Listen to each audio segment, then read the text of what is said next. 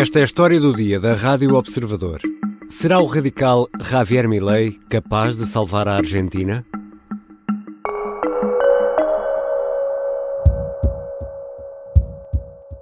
Quiero darle las gracias a todos y no podría terminar de otra manera. ¡Viva la libertad, carajo!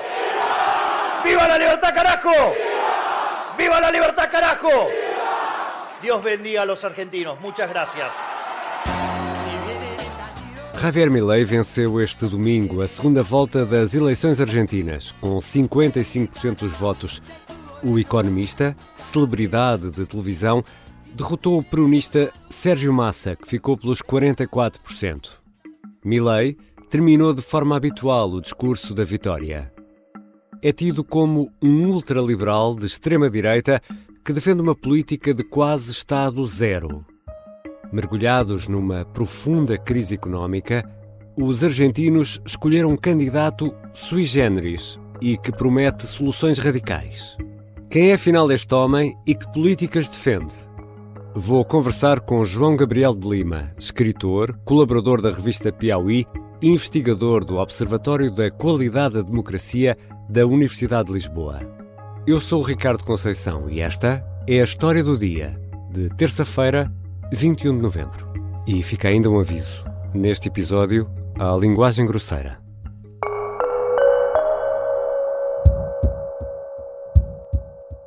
Bem-vindo, João Gabriel de Lima. Olá, Ricardo.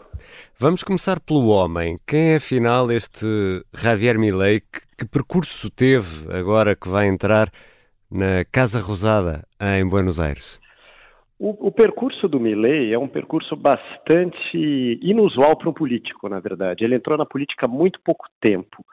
O Milley é o que a gente poderia chamar de uma celebridade, de uma personalidade de televisão e de redes sociais. Hum. Ele é alguém que ele apareceu, ele se tornou famoso na Argentina porque ele é, falava muito a respeito de economia, e, mas ele, ele, ele, na verdade, ele ficou famoso porque ele começou a participar daqueles programas de televisão que há, há muito na Itália e há muito na Argentina, muito no Brasil, um pouco menos em Portugal, talvez, que são aqueles programas que se reúnem muitas celebridades para falar sobre todos os assuntos. Hum. Na Argentina, isso, isso é chamado de, são chamados de farándolas. Ele participava dessas farándolas. Os coletivistas, os que ponem, digamos, o sea, essa ideia... A ver, Por que le pones de merda, digamos? Porque são uma merda. E ele falava de economia, mas aí ele começou a falar de todos os assuntos. Então, por exemplo, ele falou que ele tinha sido instrutor de sexo tântrico durante uma época da vida dele. Não se sabe se é verdade ou se é mentira, mas isso foi uma coisa que repercutiu muito na Argentina. E o sexo tântrico seguís por aí? Seguís? Porque te escuché una vez que hablaba del sí. sexo. ¿Practicás? Sí, claro, fui profesor. Ah, una clase. A ver. É um bom momento para uma classe, não? É, ele falava de futebol. Ele tem um, um, dado interessante no futebol. Ele tentou ser goleiro na juventude de um time chamado Chacarita Juniors, um time da Argentina, que é um time mais ou menos tradicional mas ele, ele, ele, é, ele é um cara que é um dos poucos, é, uma das poucas pessoas que a gente conhece que mudou de time e mudou de um time para o rival, né? Ele, tor ele torcia para o Boca Juniors, e depois começou a torcer para o River Plate. Isso não é normal, né? É totalmente anormal. Seria alguém em Portugal torcer, torcer para o esporte e muda para o Benfica, Exato. ou vice-versa. Ele é, é uma pessoa que tem uma origem mais ou menos humilde. Ele nasceu numa família de classe média, classe média baixa na Argentina, filho de um motorista de ônibus, é, ele, durante muito tempo, o Milley se esforçou muito para estudar. Ele conseguiu fazer um curso de economia numa universidade privada, numa universidade boa, que é a Universidade Belgrano, fez uma pós-graduação. É importante notar que a Argentina é um país mais parecido com um país europeu do que com o Brasil, por exemplo. Uhum. É um uhum. país de classe média, é um país em que as pessoas têm mais acesso à educação. A Argentina é um país que fez uma revolução educacional na virada do século XIX para o XX. E ele tem um, um plano político e económico eh, que podemos considerar, eh, João, quase revolucionário ou a palavra é um bocadinho exagerada aqui neste contexto?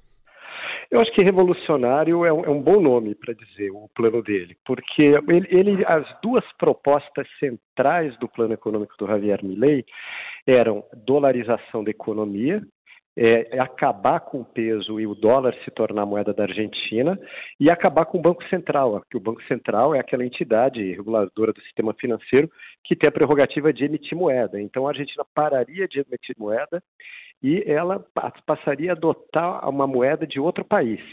É interessante falar dessa questão de dolarização, porque aqui na Europa é muito difícil imaginar o que é isso, mas isso foi moda na América Latina nos anos 90 em países com inflação muito alta.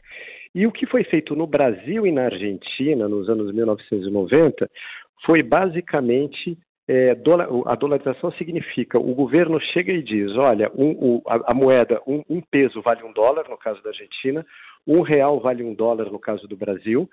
Só que para isso o governo precisava ter reservas internacionais do tamanho do meio circulante, ou seja, se toda a população resolvesse trocar o, do, o, real pelo dólar, ou o peso pelo dólar, o governo teria como honrar esse compromisso. Uhum. Isso funcionou mais ou menos no Brasil e na Argentina como um auxiliar no combate à inflação. Só que agora a situação é completamente diferente e por isso o plano é revolucionário. A Argentina não tem reservas internacionais, praticamente. Ela tem zero ou negativo, dependendo da conta. Então, é, como é que ela vai dolarizar sem ter dólar? Essa, é uma, essa, isso seria uma revolução e seria um grande caso de estudo na economia. Ministerio de Trabajo, Empleo y Seguridad Social, afuera. Ministerio de Educación, adoctrinamiento, afuera. Ministerio de Transporte, afuera. Ministério da Saúde, afuera! Ele também tem uh, uma ideia de uh, retirar praticamente o Estado uh, da vida. É, assim, um, um, radical também nesse ponto. Viva a liberdade, carajo! Sim, ele se, ele se define como um anarcocapitalista. Então ele define que várias coisas, em várias coisas, o Estado não precisa tomar parte. E talvez o ponto mais polêmico dessa retirada seja, por exemplo, quando no Brasil é, uma pessoa precisa fazer um transplante de órgãos, eu imagino que isso aconteça na maior parte dos países do mundo, você entra numa fila e nessa fila se avalia a urgência do seu caso e o fato de haver muitas pessoas na sua frente. Então, uma é uma decisão clínica, não é? É uma decisão clínica regulamentada pelo Estado também, né? Qual é a ideia e dele? A ideia dele é que haja um mercado de órgãos completamente liberado. Então, se uma pessoa quer doar um rim e ela, ela encontra alguém que pague, ela vende o rim para essa outra pessoa.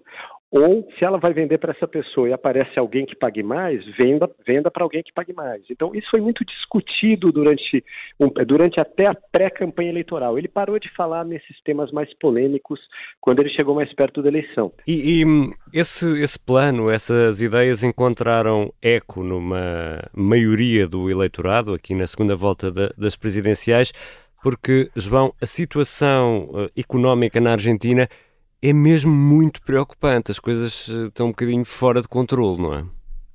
Sim, é, você tem uma inflação na Argentina que é, tá, já passou dos 100 pontos, deve chegar talvez a 200 pontos no final do ano. É, vamos, vamos fechar no número de 150%. 150% hum. de inflação no ano é algo inimaginável, né? É, eu, na minha infância, por exemplo, o meu pai ia ao supermercado no dia que ele recebia o salário e comprava tudo para o mês e guardava em casa, hum. porque no final do mês os, pre os preços seriam mais altos. E foi uma quase hiperinflação no Brasil. A Argentina teve uma hiperinflação. Na hiperinflação argentina, o dinheiro desvalorizava todo dia, então as pessoas usavam dinheiro como papel de parede. Isso é, existe, foi documentado, porque, porque já não valia nada. O, o, o dinheiro que você recebia de manhã, no dia seguinte não valia mais. Hum. Então, essa, essa, memória é muito forte nos países da América Latina e o Milley chega e diz que tem uma solução para a inflação. Agora, a questão interessante a ser notada é o, o, os, governos, Argentina, os governos argentinos fracassaram em estabilizar o país fiscalmente, tanto a esquerda quanto a direita. Aí aparece alguém e diz: olha, todos esses políticos não têm ideia do que eles estão fazendo e eu tenho uma solução. Por mais esdrúxula que seja essa solução, isso pode ter um apelo para o eleitorado. Hum. A maior parte do eleitorado não conhece suficientemente economia, nem num país culto como a Argentina, para poder avaliar talvez o, o, detalhe das propostas dele. E, e Javier Milei derrotou a, a esquerda e também o peronismo. E aqui, eh, João Gabriel de Lima, tenho um daqueles desafios eh, para ti quase impossíveis, mas eu sei que és capaz. Consegues aí em 30 segundos explicar-nos o que é o peronismo? Bom, eu, em 30 segundos é muito pouco, mas o peronismo é, seria aquele, o, o, seria algo, né, uma corrente política fundada pelo Juan Domingo Perón, que foi um, um ditador na Argentina nos anos 40, nos anos 1940, voltou ao poder depois e continuou muito influente, e basicamente é algo muito assentado nas bases nos sindicatos, né? é, um, é um, é um movimento, na verdade o próprio Perón dizia que era um movimento e não um partido político, né? e ele é assentado muito em ter o apoio dos trabalhadores e garantir direitos trabalhistas e muito assentado no meio sindical.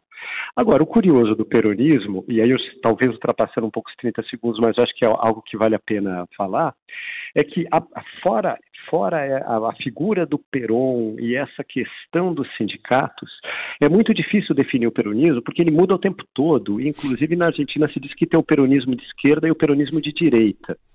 E o, o, o, presidente argentino Carlos Menem, que foi aquele que dolarizou a economia lá atrás e que se definia como um liberal, ou seja, era alguém muito afinado com uma ideologia de direita, é, muito próximo do reaganismo nos Estados Unidos e tal.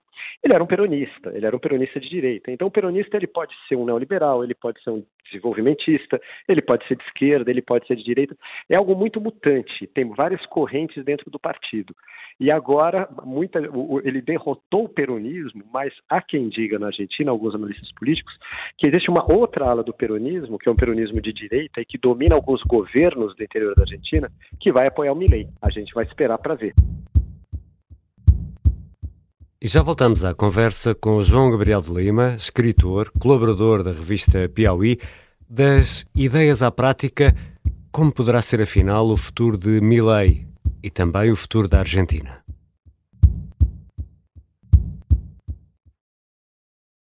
Estamos de regresso à conversa com João Gabriel de Lima, escritor, colunista, investigador do Observatório da Qualidade da Democracia da Universidade de Lisboa e é também colaborador da revista Piauí. João Gabriel, as felicitações ao vencedor das eleições chegaram um pouco de todo o mundo, mas umas digamos, foram mais efusivas do que outras. Lula, por exemplo, o presidente brasileiro, nem sequer referiu o nome de Milei nos parabéns ao vencedor. Já outros, como Bolsonaro, Santiago Abascal ou por cá André Ventura, festejaram como se estivessem quase em Buenos Aires. Ora, isto, João, pode levar-nos a uma leitura. Sim, é algo muito interessante. Lula cumprimentou o povo argentino pela democracia, mas não citou Milei no cumprimento dele nas redes sociais. Já é, é, Jair Bolsonaro cumprimentou, que foi o presidente derrotado, cumprimentou Milei pela vitória. Agora, olha um outro dado interessante. Lá atrás, Milei quando houve a eleição brasileira, Milley não cumprimentou Lula, mas é, é, ligou para Jair Bolsonaro e o cumprimentou pela bela campanha eleitoral. Hum. Então, existe aí uma admiração recíproca. Né? Você representa muito para nós, é, democratas, e somos amantes da liberdade. Existe algo muito interessante que é o, é tanto o Milley quanto o Bolsonaro, quanto o Santiago Abascal, eles fazem parte dessa corrente que está à direita da direita. Mas são políticos muito diferentes, que têm algumas coisas em comum e que se relacionam. E eu acho que talvez as parcerias mais fortes do Milley sejam Bolsonaro e Santiago Abascal. São as duas pessoas com quem ele mais conversa, com quem mais ele tem conversado. Bolsonaro, porque ele representa essa ultradireita no país vizinho, e o Santiago Abascal, porque ele tem uma fundação, inclusive na Espanha, que ele tenta juntar políticos dessa corrente mais à direita dentro da América Latina. O Abascal ambiciona ser um líder dessa corrente hum. na América Latina, inclusive criou uma fundação que chama Fundação de Censo. Mas eu diria que são políticos muito diferentes, e aí se a gente analisa no detalhe, fica mais interessante, porque, por exemplo, Bolsonaro, ele é um político que fez carreira no Brasil, e ele, ele é um político de carreira, né, ao contrário do Milley, que entrou para a política muito recentemente, mas ele fez carreira defendendo basicamente uma ideia, que a ditadura militar brasileira não tinha sido tão ruim quanto a maior parte dos brasileiros acha. Né? Então, o Bolsonaro ele seria uma, uma ele seria uma, uma, uma extrema-direita autoritária na raiz, né? embora ele não tenha conseguido dar um golpe, né? nem nada do, do gênero. É, o, o Milley, é, é, a agenda do Milley é mais uma agenda econômica e que entrou também junto com uma agenda de costumes que ele abraçou depois. Então, hum ele se tornou um político é, mais conservador, no sentido de ser contra o aborto, embora ele seja favorável ao casamento gay. Mas o Milley, até recentemente, ele não tinha nenhum elogio à ditadura militar argentina. Ele é um hum. político diferente do Bolsonaro nesse sentido. Então são políticos diferentes, mas eles se mantêm em contato porque eles têm algumas coisas em comum. Eu acho que a primeira coisa em comum é um slogan anti-socialismo, anti-esquerda. Eles se acham basicamente mais capazes de combater a esquerda do que a direita tradicional, que é aquela direita que leva propostas econômicas e projetos de país ao debate público. E João, como, é, como é que funciona o sistema político na Argentina? O presidente tem plenos poderes ou, ou tem de negociar constantemente com o Parlamento? Como é que, como é que funciona? O, o, presidente tem que negociar com o parlamento, né? É, é, é, um modelo, o presidencialismo típico da América Latina, que eles chamam lá de presidencialismo de coalizão. O presidente ele tem muito poder, varia o tamanho do poder de país para país, mas ele, ele sempre tem que negociar com o Congresso. Agora, na comparação com o Brasil, a Argentina tem uma peculiaridade que torna as coisas mais difíceis para o Milley do que é, foram para o Bolsonaro no Brasil ou para qualquer governo no Brasil. O Brasil ele tem partidos de direita, partidos de esquerda, mas ele tem uma série de partidos no meio que não são muito nem de direita nem de esquerda, são partidos que representam mais interesses regionais. Né? É hum. interessante lembrar que o Brasil é um país com mais de 200 milhões de habitantes e 26 estados. Né? Então, quando você tem 26 estados e uma desigualdade regional muito grande, o eleitor de um estado mais pobre, por exemplo, ele prefere votar num político que tenha voz no governo federal e consiga levar verbas uhum. do que votar ideologicamente. Então, e, e, e, essa, e essa, esse meio de partidos é, que não são muito ideológicos, no Brasil tem um apelido curioso, Centrão, né? Uhum. São os partidos do Centrão. Então, o Centrão apoiou o Bolsonaro, mas o Centrão agora apoia o Lula. O grande parte do Centrão apoia o Lula. E na Argentina não é assim? A Argentina não tem um Centrão. Essa é a grande dificuldade que o Milei vai ter que seguir. A Argentina tem um sistema político mais organizado que o brasileiro. Então, os partidos lá têm mais fidelidade partidária mas de uma maneira geral ele tem poucas forças com as quais negociar, quer dizer, não tem essa miríade de partidos que o Brasil tem. Na Argentina tem três forças principais hoje, né? Hoje a gente tem o Milei, o partido dele, La Libertad Avança, que é um partido que acabou sendo muito pequeno. Ele conquistou pouquíssimas cadeiras na Câmara e no Senado que, que, que, com as quais ele não consegue fazer maioria. Então ele tem que conseguir se aproximar de outras forças. E uma outra força seria o Macri, que se juntou com a União Cívica Radical, que é outro partido mais tradicional da Argentina. Na verdade, é o mais tradicional da Argentina, porque é um partido que existe desde a virada do século XIX para o XX. Isso seria o centro, né?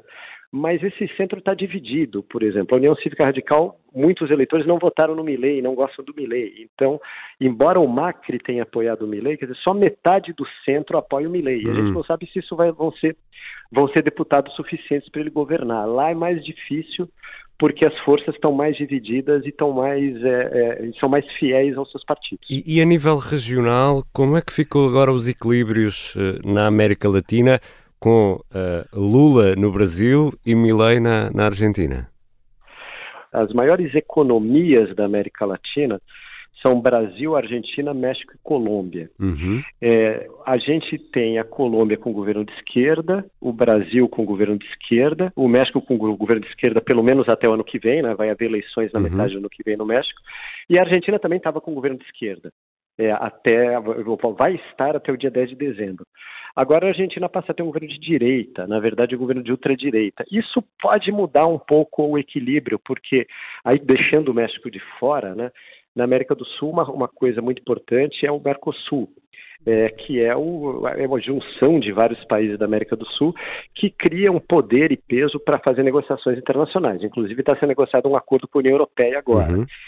E o, o, fato de da Argentina ter um presidente de direita não mudaria muito isso se fosse um, um presidente de uma direita mais normal, como o Uruguai, por exemplo. Uhum. A, a, dúvida em relação ao Milei é que ele passou a eleição toda dizendo que ele acabaria com o Mercosul. Essa era outra das propostas dele, que a Argentina hum. não precisaria é, é, pertencer a um bloco para fazer negociações no mundo inteiro. Então, isso é uma coisa que causou muito incômodo em todos os países da América do Sul e, notadamente, no Brasil. E agora, a grande dúvida é: ele vai manter a ideia dele de tirar a Argentina do Mercosul ou ele vai, ao contrário, moderar o seu discurso, começar a negociar. João, e aqui chegados e perante tudo o que acabaste de, de, de explicar, qual é a expectativa em relação a este consulado de Milei, sobretudo na Argentina? As coisas vão correr de forma pacífica? O, o, meu, o meu orientador, eu, eu, faço doutoramento aqui na Universidade de Lisboa, Andrés uhum. Malamude, e o, o Malamude ele, ele tem escrito muito a respeito de como na Argentina a economia não funciona, mas a política funciona é um pouco seria um pouco diferente do Brasil, onde a economia bem ou mal funciona. O Brasil bem ou mal tem uma moeda, a inflação está uhum. sob controle, o dólar está mais ou menos estável e tal. E na Argentina não tem uma moeda, a inflação disparou e o dólar existem vários, várias é, nuances do dólar na Argentina. Então, a economia argentina não funciona muito bem. Mas na política argentina, em geral, é, prevalecem é, há, há, alguns momentos mais complicados, como a gente, quando, quando teve o fim da dolarização, em geral por, por razões da economia. Né? Quando a Argentina quebrou em 2001, as pessoas saíram às ruas e, e vieram com o slogan que se vajam todos, que todos voltem para casa, porque nenhum político consegue dar jeito no país, na visão deles. Mas a, a, a questão é, é a questão da política argentina, fora esses momentos é, muito críticos, ela em geral funciona bem. E, e o Malamude dá sempre um exemplo da, da, questão do aborto na Argentina. Foi uma, houve um movimento muito forte pró-aborto, um movimento muito forte anti-aborto. Quando o movimento anti-aborto ganhou, o movimento pró-aborto foi para casa e tentou se organizar melhor para, numa próxima votação, ganhar. Aí, aí, na votação seguinte, o movimento pró-aborto ganhou, o movimento anti-aborto foi para casa e deve estar pensando agora em como fazer para recolocar o seu tema na agenda, talvez com um governo de, de é, mais de direita e que é um, um governo anti-aborto, talvez isso fique mais fácil. Mas o ponto é, mesmo num tema divisivo e passional como aborto, a, a, a Argentina costuma funcionar bem nesse sentido. Quem perde volta para casa, pensa bem e reapresenta suas propostas depois. É, esse é o normal da Argentina. Agora, o, o, a, o que torna o cenário imprevisível é, como eu disse agora há pouco, em momentos críticos, como a quebra da Argentina em 2001, a população foi para a rua batendo panela. É, uhum. Era esse o código, né? É, Milley, Milley consegue se tornar presidente da Argentina dizendo que vai resolver problemas como a inflação, que são problemas muito complicados, muito difíceis e que, como a gente viu, governos de esquerda e de direita fracassaram em tentar resolver. O que pode acontecer se, passados seis meses ou um ano, a inflação continuar subindo, o dólar continuar enlouquecido, as pessoas começarem a perder emprego, o que pode acontecer na Argentina? E aí isso é, é, é o que torna o cenário imprevisível. E também, eu acho que outra coisa que tá, é imprevisível é o quanto Milley vai aplicar suas propostas e o quanto ele vai moderar o discurso. O Macri, que está na coligação dele, é um moderado e ele defende a moderação. O quanto o Macri vai ter poder para fazer isso. Obrigado, João Gabriel de Lima. Eu, eu que agradeço, Ricardo. É sempre uma grande honra participar do teu podcast. João Gabriel de Lima é escritor, é colaborador da revista Piauí e é investigador do Observatório da Qualidade da Democracia da Universidade de Lisboa. Esta foi a história do dia. Os sons que ouvimos neste episódio foram retirados do YouTube. A sonoplastia é do Diogo Casinha, a música do genérico do João Ribeiro. Eu sou o Ricardo Conceição. Até amanhã.